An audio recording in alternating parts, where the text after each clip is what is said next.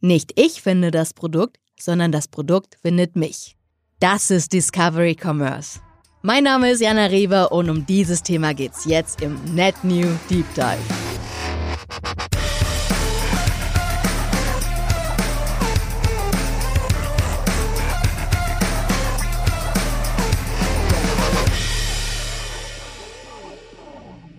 Weil sich unser Medienkonsum und unser Einkaufsverhalten verändern, müssen sich auch die Unternehmen anpassen, die ihre Produkte verkaufen wollen. Sie müssen mit ihrem Angebot dahin, wo auch die Menschen sind, nämlich ins Internet. Und da ist wichtig, dass der Einkauf so unkompliziert und ansprechend wie möglich abläuft. Jemand, der das mit seinem Unternehmen schon umgesetzt hat, ist Philipp Gehela, CEO vom Kölner Möbel-Startup Mokebo. Und der ist heute bei mir im Interview. Hallo Philipp!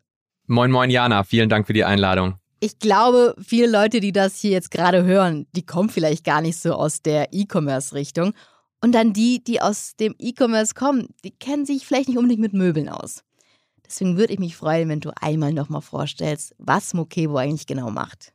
Mokebo ist eine sogenannte Direct-to-Consumer-Möbelmarke. Direct-to-Consumer ist eigentlich so der, der Begriff, der sagt, wir ähm, bauen eine eigene Brand auf, mit der wir aber über die eigenen Kanäle immer an den Endkunden selber verkaufen. Sprich, wir verkaufen unsere Produkte nicht an irgendwelche Händler wie einen Amazon oder einen Otto direkt, sondern wir verkaufen als Handelsmarke auf Marktplätzen, aber vor allem auch über den eigenen Online-Shop äh, mokebo.de und haben uns halt auf den Markt Möbel fokussiert, weil wir da die Wette eingegangen sind, dass das so eine der letzten großen Kategorien ist, die noch äh, unterdigitalisiert ist und glauben daran, dass das auch online gehen wird. Warum habt ihr euch für den Ansatz entschieden? Gibt es da irgendwelche Vorteile?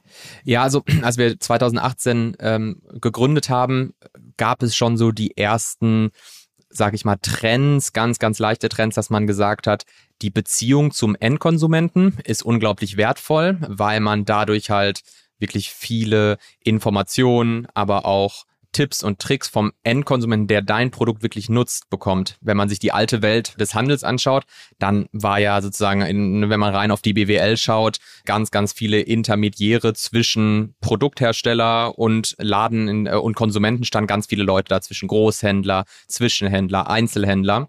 Und Direct-to-Consumer ist ja sozusagen, dass alles aus der Mitte herausgenommen wird und derjenige, der für das, die Herstellung des Produktes zuständig ist, auch direkt mit dem Endkonsumenten, der es konsumiert, verbindet. Und wir haben halt vorher sofort gesagt, das ist das, was uns auch vielleicht noch ein bisschen mehr unsere Motivation befeuert, eine wirkliche Brand aufzubauen mit einem eigenen Werteversprechen und dann aber auch halt mit den Konsumenten, die unsere Produkte sage ich mal, in Anführungsstrichen konsumieren, auf unseren Schlafsofas schlafen etc., auch zu arbeiten, um zu verstehen, was können wir an den Produkten noch verbessern und, und viel dynamischer zu bleiben, als immer abhängig zu sein von einem Zwischenhändler, der dir vielleicht auch nicht überall die Wahrheit drüber erzählt und du nicht wirklich alles lernen kannst, was die Kunden wirklich über deine Produkte denken. Du hast gerade gesagt, ihr habt da 2018 so eine Nische gesehen, dass der Bereich unterdigitalisiert ist. Jetzt ist ja die Grundannahme im Discovery Commerce, unser Konsumverhalten unser Einkaufsverhalten verlagert sich eher in den Online-Bereich, also dahin, wo man sich sowieso schon auffällt und Produkte entdecken kann. Geht ihr auch davon aus? Ja, also äh, aus zwei Gründen gehe ich privat persönlich davon aus und äh, auch geschäftlich, vielleicht auf das Private. Auch in meiner Tätigkeit als Gastdozent für, für die Themen Distributionspolitik bin ich an meiner alten Hochschule zuständig und da ist auch ein Thema, ich meine, die Begrifflichkeiten verändern sich. Ich habe damals noch von Social Commerce gesprochen, ne? Verkauf über soziale Vertriebskanäle. Inzwischen entwickeln wir das weiter in Richtung Discovery Commerce. Bezieht sich aber alles auf die gleiche Situation, dass dort, wo der Konsument sich aufhält und einen Großteil seiner konsumfähigen Zeit verbringt, wird auch ein Kauf stattfinden oder wird zumindest eine Kauferfahrung starten oder beendet werden. Ich glaube da ganz, ganz stark dran, wenn man sich auch einfach jetzt nur die, die Statistiken und Wachstumskanäle auch anderer sozialer Netzwerke, die es so auf dem Markt gibt, anschaut und den jüngeren Generationen da folgt, dann ist es nur eine Frage der Zeit, bis sozusagen die Veränderung von einem sozialen Netzwerk hin zu, ich lasse mich dort nur von meinen Mitfreunden inspirieren über Bilder, die die posten, hin zu, auch Produkte suchen mich und finden mich und können mich inspirieren lassen. Geschäftlich definitiv als Mokebo auch. Wir, wir haben schon relativ früh uns entschieden, unseren Webshop beispielsweise auf dem System Shopify aufzusetzen. Das ist eine sehr bekannte Möglichkeit, seinen eigenen Online-Shop zu bauen. Und die haben schon damals einen ganz, ganz starken Fokus darauf gehabt, Integration mit sozialen Netzwerken zu fördern, ähm, dass man in der Lage ist, seinen eigenen Online-Shop sehr stark und einfach mit ähm, einem Facebook, einem Instagram, einem Google zu verbinden und seine Produktkataloge dort anzulegen, um dann langfristig davon profitieren zu können, diese Produkte auch in den sozialen Kanälen vermarkten und den Kunden anzeigen zu können. In der Folge rund um Discovery Commerce wollen wir vor allem auf diese Shopping Journey, also die Customer Journey eingehen und schauen, wie das Produkt dann am Ende wirklich den Kunden findet. Deswegen würde ich von dir gerne wissen, wie läuft denn die Customer Journey bei Mokebo am besten Fall ab? Also im optimalsten Fall denkt man über eine, eine, eine Kauf-Journey oder Customer-Journey ja wie so ein Trichter nach. Ne? Oben kippt man bestenfalls so viele Kunden wie möglich rein, Konsumenten, Potenzielle, die noch nicht gekauft haben, die vielleicht aber auch noch nie was von Mokebo gehört haben. Man versucht, Leute mit der Marke in Kontakt zu bringen und dann versucht man sie über diesen Filter, der immer enger wird, am Ende so weit zu holen, dass die, die aus dem Filter unten rauskommen, deine Käufer sind. Für uns ist natürlich die, die, die Personalisierung einer Customer Journey beginnt relativ weit oben im Filter, weil wir halt dann sagen, wie schaffen wir es denn bei einer so kleinen Marke, wie wir sind, noch so früh am Anfang, kosteneffizient den Menschen über Mokebo zu informieren und, und welche, auf welche Art und Weise können wir das machen. Und dafür sind personalisierte Anzeigen höher weiter im Trichter für Kunden, die uns noch nicht kennen, weil es gibt halt sehr, sehr viel mehr Kunden, die uns noch nicht kennen, als die, die uns kennen. Ähm, wie schaffen wir es denn da, attraktive Anzeigen zu schalten und zu zeigen, was unsere, ähm, unsere Angebote sind, welche Produkte wir verkaufen, warum sind wir cool, was machen wir vielleicht ein bisschen anders als der schwedische Riese oder so ähm, und, und wie können wir da auch die, die, die Kunden für uns gewinnen und dann über die ganze Phase sozusagen ähm, der Zusammenarbeit, da muss noch gar kein Kauf stattgefunden haben, da kann auch sein, dass der Kunde sich einfach dann mal eine Anzeige von uns gesehen hat, die er interessant fand und sich einfach mal auf dem Online-Shop umgeschaut hat. Vielleicht ist er dann aber erstmal nochmal gegangen, dann Vielleicht versucht man ihn später nochmal mit einer anderen Anzeige, vielleicht mit genau der Anzeige über die Produkte, die er sich angeschaut hat, nochmal anzusprechen, um zu sagen, wenn du noch daran Interesse hast, ne, komm doch gerne nochmal vorbei, etc. Da gibt es sehr viele Möglichkeiten, das zu personalisieren. Man spricht bei Produkten auch immer von, wie viel Involvement muss ein Kunde zeigen, um ein Produkt zu kaufen. Und das ist natürlich meistens immer äh, abhängig vom Verkaufspreis. Ne? Desto höher ein Verkaufspreis von einem Produkt ist, desto öfter beschäftigt sich ein Kunde mit einem Produkt, bevor er sich entscheidet, das Produkt zu kaufen. Ne? Bei einem Schlafsofa, er will eigentlich einmal drauf sitzen, er will den Stoff gefühlt haben, er will wissen, wie die Schlaffunktion ist. Das ist was anderes, als wenn man über ein sehr kleines Schmuck, Mode oder äh, Electronic Gadget nachdenkt. Und umso mehr ist es für uns wichtig zu testen und die richtigen Wege zu finden für uns. Im Discovery Commerce sollte die Shopping Journey ja vier Sachen mitbringen. Die muss personalisiert sein, die muss ansprechend sein, reibungslos ablaufen und am Ende auch messbar sein. Viele Punkte, die du jetzt auch schon genannt hast. Trotzdem würde ich das gerne so in den Blöcken nochmal mit dir durchgehen und deswegen vielleicht die erste Frage. Gab es Tools oder Möglichkeiten von Meta, auf die ihr schon mal gesetzt habt, um Anzeigen zu personalisieren?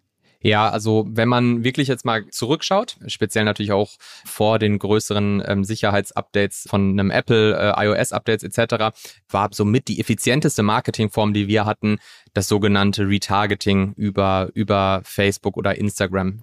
Da haben wir schon versucht, sehr, sehr viele von diesen super coolen Retargeting-Tools äh, von, von Meta auch zu nutzen, um zu sagen, adressiere genau die Leute auf den Kanälen von Meta, die auf Mokebo schon interessiert waren und vielleicht sich einfach noch nicht entscheiden konnten ähm, und schubse die sozusagen rüber, dass sie dann zum Käufer werden von Mokebo.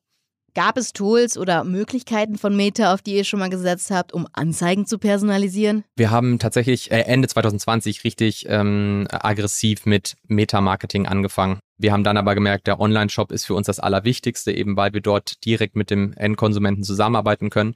Und dann haben wir auch richtig angefangen zu arbeiten, zu sagen, wie können wir die Daten, die wir haben, noch besser nutzen und halt dann gemerkt, auch aus, aus dem eigenen Netzwerk von anderen Gründern, wie gut man mit Facebook und Instagram im Targeting arbeiten kann, um diese Kunden noch weiter und näher anzusprechen und haben das dann richtig hochgefahren. Unser Produkt ist einfach sehr komplex. Es gibt bei uns keine Impulskäufe. Entsprechend ähm, ist das schon auch immer ein sehr vieles Austarieren in den letzten Jahren gewesen, aber wir sehen die Relevanz absolut. Gibt es da auch für euch spannende Optionen jetzt in der Zukunft? Ich denke an das kommende Jahr, also den Cookie-Block durch die großen Browser und dann vielleicht auch die Conversions API, ja. die ja eigentlich genau das dann ersetzen soll. Als Möglichkeit zu personalisieren. Genau, also wir investieren ähm, beispielsweise in das Thema Conversion API sehr viel Zeit, das äh, zu verstehen, zu testen. Und ich sehe definitiv, dass wir da immer stärker hinkommen, dass die Events sehr sauber und richtig attribuiert werden und dass wir äh, auch jetzt zum Q4 wieder große Pläne haben, da wieder reinzugehen. Es gehört natürlich auch zur Wahrheit mit dazu zu sagen, dass die Konjunktur äh, alle getroffen hat und die Situation, die, die dieses Jahr vorherrscht mit, mit etwas eingeschränkten Konsumentenverhalten, mit ähm, Lieferengpässen, mit bei uns auch Produkten, die sehr stark aus Holz aus dem aus Osteuropa kommen, ähm, haben wir natürlich auch viele Preissteigerungen erfahren. Das heißt, wir mussten die erste Hälfte des Jahres sehr stark damit äh, hantieren, unser Marketing so wahnsinnig effizient wie möglich zu machen. Das hat halt eben diesen Punkt Testen und Experimentieren etwas zurückgeschoben. Aber die Zukunft gehört definitiv äh, dazu, dass wir die Marke und, und, und, und das Testing und die richtige Attribution wieder hochfahren, auch, auch in anderen Marketingkanälen. Die Vielfalt der Plattform bietet ja riesige Möglichkeiten, verschiedene Ausspielwege für sich zu nutzen. Also Werbung als Bilder, Reels, längere Videos und, und, und. Welche gab es denn da, die für euch relevant waren und die ihr für euch genutzt habt? Ähm, wir haben gelernt in unseren Daten, dass wir äh, zu deutlich geringeren Tausender Kontaktpreisen sehr, sehr relevanten Traffic einkaufen konnten, weil das vielleicht dann auch noch äh, gewisse Nischen waren, die zu dem Zeitpunkt noch nicht so penetriert waren. Beispielsweise im Bereich Video hatten wir sehr gute Ergebnisse mit dem Material, was wir hatten. Wir haben, glaube ich, sehr, sehr, sehr erfolgreich auch teils segmentiert, dass man halt gesagt hat, lass uns versuchen, ähnliche Kunden zu denen anzusprechen, die bei uns Sitzsäcke gekauft haben. Deshalb haben wir auf allen Bereichen in den, der Art der Anzeigen, in den Anzeigenformaten äh, von Karussells über Videos, ähm, aber auch in der Segmentierung halt super versucht zu diversifizieren. Und das ist halt ja auch das Schöne am, am, am, Performance-Marketing im Bereich Push-Marketing, indem man sozusagen jemanden eher eine Anzeige hinpusht und nicht einen, eine bestehende Nachfrage von einem Kunden, der irgendwie Schlafsofa mit Eckfunktionen bei Google eingibt und dem man dann eine Anzeige anzeigt, was es da für Möglichkeiten gibt, das halt auch äh, auszuprobieren und, und zu testen. Arbeitet ihr für die Diversifizierung auch mit CreatorInnen zusammen? Also in meiner Recherche dazu habe ich bisher noch nichts gefunden. Kannst du da was in Aussicht stellen? Ja, also äh, kann ich kann ich jetzt definitiv announcen. Ich habe heute den neuen äh, Workflow von unserer Mitarbeiterin ähm, gegengelesen. Wir werden relativ stark noch in diesem Jahr, wahrscheinlich Mitte August, äh, mit CreatorInnen Zusammenarbeit beginnen und das groß ausrollen. Wir haben einige Tests gehabt, teilweise auch mit, auch mit verhältnismäßig großen ähm, Interior-Influencern. Ähm, da haben wir so durchschnittliche Erfolge gehabt. Wir haben aber erkannt, woran das liegt. Wir müssen Sortimente anbieten, die zum, zur CreatorInnen passen, die aber auch in dem Preissegment sind, dass sie mal einen Impulskauf auslösen können, wie einen, einen Beistelltisch, ein kleiner oder eine kleine Tischlampe, wo wir uns auch mal in Preisbereichen unter 90 Euro bewegen. Und wenn man das, glaube ich, gut kombiniert, dann können auch die Follower wirklich einen großen Mehrwert daraus generieren und am Ende das zu einem Kauf führen, weil was, ne, wenn wir immer wieder nur die super teuren Sofas oder so zeigen und der äh, Kunde weiß eigentlich, ich habe hier ein Sofa erst vor drei Jahren gekauft oder ich kann mir kein neues so richtig jetzt leisten, dann dann ist das so ein bisschen in Anführungsstrichen Perlen vor die Säue. Das heißt, wir haben ein großes Projekt, was ganz, ganz aktuell gerade ist, um das ähm, anzugehen. Das heißt, ich hoffe, dass ihr in Zukunft mehr CreatorInnen-Kooperationen äh, von Mokebo wahrnehmen werdet in euren Feeds. Der nächste große Punkt wäre der reibungslose Ablauf, also dass möglichst wenig verloren geht. Du hast ja eben den Impulskauf angesprochen. Den gibt es ja vor allem, wenn der Kaufprozess ziemlich unkompliziert ist. Wie sorgt ihr denn dafür, dass der Einkauf möglichst reibungslos abläuft?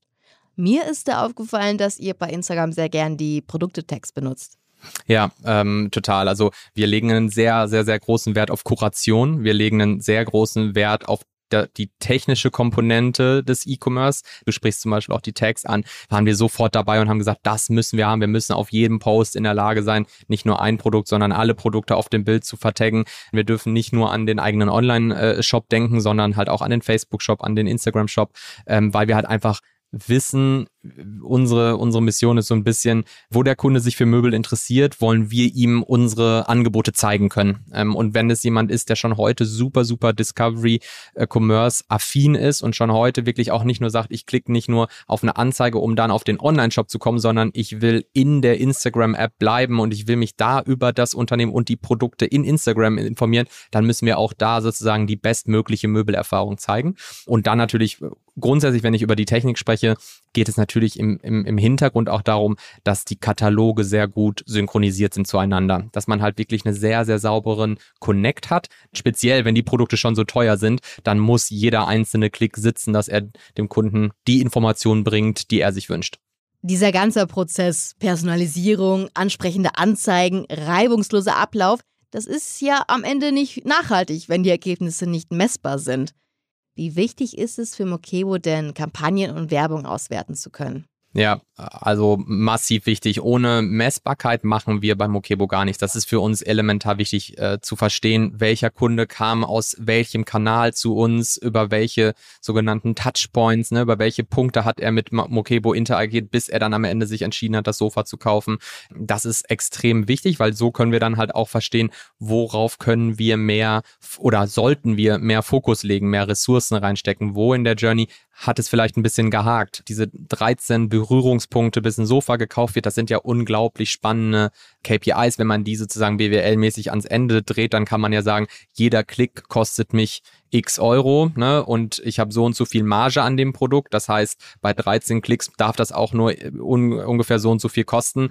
Das sind alles Punkte, die, die müssen wir in der Journey beachten. Diese Daten nutzen wir dann, um die Shopping Journey dann ja wieder besser zu machen. Ähm, für uns hat zum Beispiel immer Facebook als Kanal besser, leicht besser als Instagram äh, funktioniert. Gar nicht viel, aber schon so, dass wir gesagt haben, hey, manche Anzeigen für manche Produktgruppen schalten wir eher nur auf Facebook und nehmen da mal Instagram raus, weil es vielleicht Produkte sind, die dann eher eine etwas ältere äh, Kundschaft gerichtet sind, die vielleicht eher noch auf einem Facebook unterwegs sind etc. Das sind halt alles Punkte, die uns nur durch messbare Daten überhaupt ermöglicht werden, äh, um daran zu optimieren. Denn man muss ja auch immer bedenken, Startups müssen gucken, wie sie ihr Marketing so effizient wie möglich einsetzen und das, da sind wir, äh, ist bei uns keine Ausnahme. Wir haben jetzt unsere Reise durch diese vier Punkte gemacht. Aber trotzdem vielleicht nochmal zur Customer Journey. Die ist mit dem Verkauf ja noch nicht vorbei, oder? Überhaupt nicht, nee. Ähm, und äh, das ist ja auch ein Thema, wo wir mit Meta in der Zukunft noch deutlich enger zusammenarbeiten werden. Der After Sales ist, würde ich sagen, eines der weiteren Punkte, die überhaupt nicht zu unterschätzen sind. Wir haben ein extrem starkes After Sales Kontaktvolumen im Kundensupport. Wir wollen dem Kunden jede Möglichkeit geben, auf den einfachsten Wegen, ob es im Instagram Messenger, im WhatsApp, per E-Mail etc. seine Fragen stellen zu können, um mit ihm zu arbeiten, um ihm vielleicht auch zu zeigen, was Mokebo denn in der Zukunft so noch so für ihn zu bieten hat im, im Bereich Commerce wiederum, ne, wenn man über WhatsApp-Support nachdenkt, indem man dem Kunden auch vielleicht direkt das Produkt mit in den Chat rein, reinpacken kann oder dem Kunden sagen können, wenn du möchtest, kannst du dich über den WhatsApp-Newsletter bei uns anmelden und bekommst alle zwei Wochen News über neu gestartete Produkte etc. Ähm, die Customer Journey ist ein, ist ein nie endendes Thema, denn man muss natürlich auch sagen, für uns ist jeder Zweitkauf wieder von der Natur des Produktes sehr, sehr, sehr wichtig. Ein Sofa hat man ungefähr 15 bis 20 Jahre zu Hause. Wenn wir denjenigen zu einem Zweitkäufer machen müssen, dann müssen wir wirklich sehr, sehr gut äh, nach dem Kauf in der Customer Journey sein, zu sagen, hey, wir haben auch noch das passende Wandregal dafür oder den Beistelltisch dafür oder das Kissen. Hat eine riesen, riesen Priorität für uns. Wir kommen so langsam zum Ende und du hast uns schon den Ausblick für den August gegeben. Ich würde gerne ein bisschen weiterschauen in Richtung Weihnachten. Vielleicht Black Friday, was halt eben so ansteht. Wie bereitet ihr euch denn auf so diese richtig großen Saison und die Shopping-Events vor? Ja, ähm, wir haben äh, im Jahr 2021 zum ersten Mal wirklich sehr bewusst an einem Shopping-Event teilgenommen. Das war der Black Friday 2021, wo wir wirklich auch Ressourcen im, im Social Commerce äh, vor allem ähm, draufgepackt haben, wirklich zu sagen, wir bereiten uns gut vor, wir haben eine Aufwärmphase, in der wir Kunden mit Werbeanzeigen über Instagram anzeigen in puncto, melde dich jetzt schon mal für unseren Black Friday Early Access, also äh, greife zwei Tage oder drei Tage vorher schon auf die Angebote zu. Wir haben mit unseren Produktionspartnern über gute Deals für unsere Produkte gesprochen. Wir haben wirklich früh angefangen. In diesem Jahr fangen wir noch ein bisschen früher an. Der Black Friday 2021 war der erfolgreichste Verkaufstag auf dem eigenen Online-Shop aller Zeiten. Und meine Ansage an mein Team ist, ich möchte das verdoppeln nochmal im Umsatz dieses Jahr. Ist es natürlich aber auch ein, ein sehr, sehr großes Projekt, von dem dann auch viel abhängt, wo man viel eben wieder bei uns, wir haben eine sehr große Produktpalette, äh, welche Produkte passen dazu, wann musst du welchen Deal eintüten mit den Produktionspartnern, passt das wirtschaftlich alles zusammen äh, und da wollen wir mit dabei sein. Im Businessbereich von Meta findet man online einige Hilfen dazu, wie man sich da am besten vorbereiten sollte. Aber ich würde gern von dir noch wissen, welche Tipps du für die großen Shopping-Events geben würdest. Ja, also mein Tipp ist definitiv, sich eine klare, klare Idee darüber zu machen, wie soll der ablaufen. Wenn wir jetzt am Beispiel des Black Fridays bleiben, möchten wir ähm, einen, einen frühzeitigen Zugriff auf einen bestimmten Deal geben? Wollen wir nur an dem Tag aus allen Rohren feuern in Anführungsstrichen und sagen, an dem Tag sind alle Deals, kommt dann auf mokebo.de vorbei. Ähm, möchte man äh, das so ein bisschen strecken und äh, irgendwie sagen, es gibt schon die Black Week davor mit Pre-Sales und davon hängt natürlich dann so ein bisschen drauf an, wie wie stimmst du die Kunden drauf ein? Ne? Weil eine Sache ist natürlich auch klar, am Tag selber des Black Fridays werden die Kosten für Marketing äh, unglaublich hoch sein, weil natürlich alle Advertiser und Marketeers Marketing an dem Tag machen, um dem Kunden zu sagen, komm auf meine Website, um die Deals zu shoppen. Wie soll der Tag oder alles um den Tag herum ablaufen? Sortimentsseitig, marketingseitig, ähm, was ist die Geschichte, die, die wir spielen wollen? Ist es ein langfristig, ist es nur an dem Tag? Und dann da, davon zurückarbeiten, zu sagen, wann müssen wir denn dann eigentlich mit was anfangen? Wann müssen die personalisierten Creatives fertig sein, also die Bilder? Gibt es eine bestimmte Punchline, wie der Black Friday bei uns heißen soll?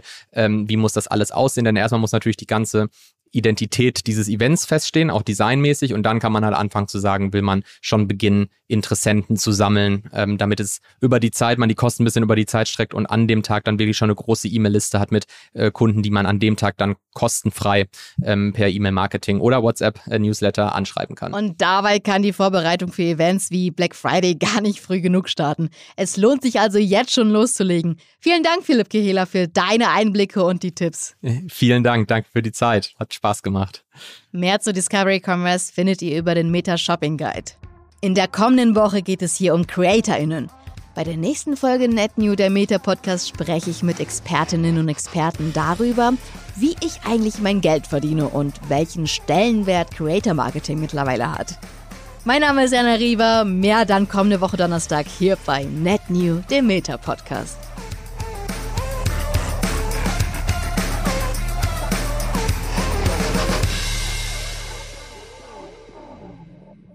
Dieser Podcast wird produziert von Podstars bei OMR.